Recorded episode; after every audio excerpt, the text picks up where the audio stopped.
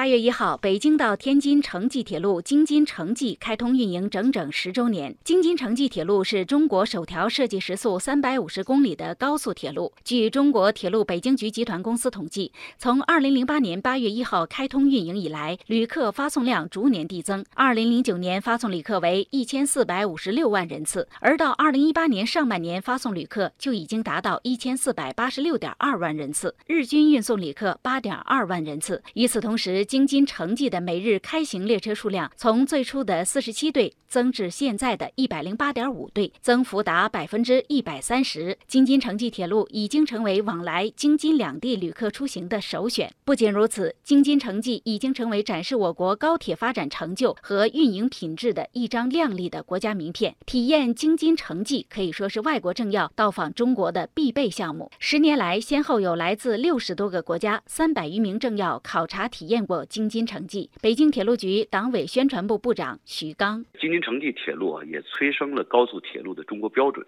它在高铁的运营调度、不同速度等级动车组的共线运行控制、高速移动语音和数据通信技术。行车规章制度等各个方面，创造性的摸索和积累了一系列的标准化的管理体系。京津城际铁路的开通，不仅形成了京津冀半小时到一小时高铁经济圈，更催生了武清这座高铁拉来的新城。资料显示，沿途最大经停车站武清站日均发送旅客由2008年的366人增加到目前的日均一万多人。国家发改委综合运输研究所城市交通中心主任程世东。京津城际铁路拉近了武清和北京、天津的这种时空距离，因为到北京二十分钟左右，到天津十几分钟，所以说它把北京和天津的这种消费的能力在这有了很好的体现。